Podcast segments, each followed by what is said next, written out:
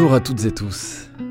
Dans le cadre du cycle d'événements Lecture par Nature, Radio Grenouille réalise une série de lectures proposées et interprétées par les comédiens Lisa Kramars et Alexandre Chorderet.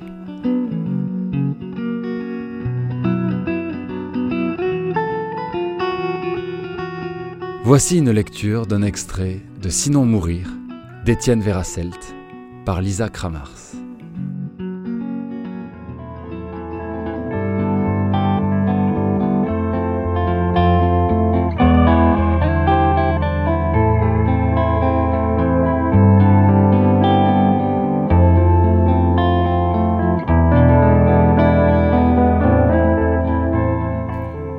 Régnait maintenant dans la chambre un silence absolu.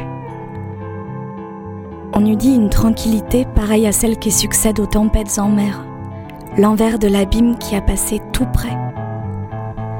Sur le lit mis à sac, comme si on y avait cherché désespérément une chose vitale enfouie, leur corps nu, rompu de fatigue, dévasté, reposé côte à côte, pour la première fois rejeté sur deux rivages distincts, chacun rendu à sa solitude.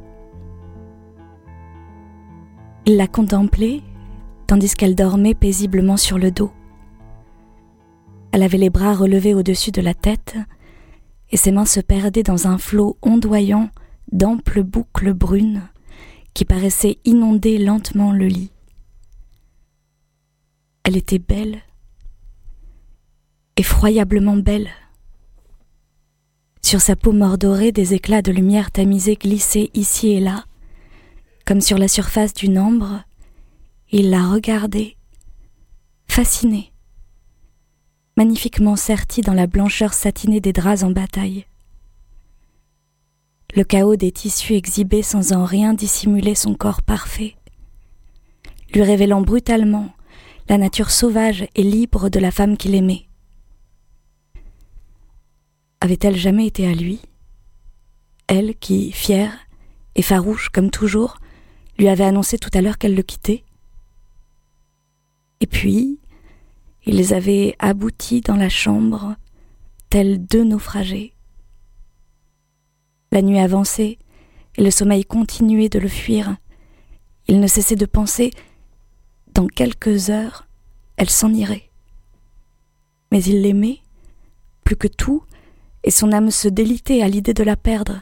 Alors, profitant de ce qu'elle dormait, il se glissa sans bruit sous l'une de ses paupières et plongea dans son œil magnifique. Il nagea sous la coupole de chair diaphane et aperçut une larme qui roulait mollement sur l'œil endormi. Quelques brasses, et il se hissa dessus. Elle serait son esquif. À l'aide d'un cil ravi à celle qu'il aimait, il mailla un filet résistant. Dans le lac abondant de son iris splendide, pareil à de riches eaux poisonneuses camouflant leurs trésors, il pêcherait les mots d'amour qu'il avait devinés tout à l'heure, dans ses regards, mais qu'elle avait tus, et il jetterait son filet plus profond encore pour aller trouver ceux qu'elle-même ignorait. Il les attraperait tous, jusqu'au dernier, pour les relâcher frétillants et par bancs entiers dans le torrent du cœur que chaque battement éloignait un peu plus de lui.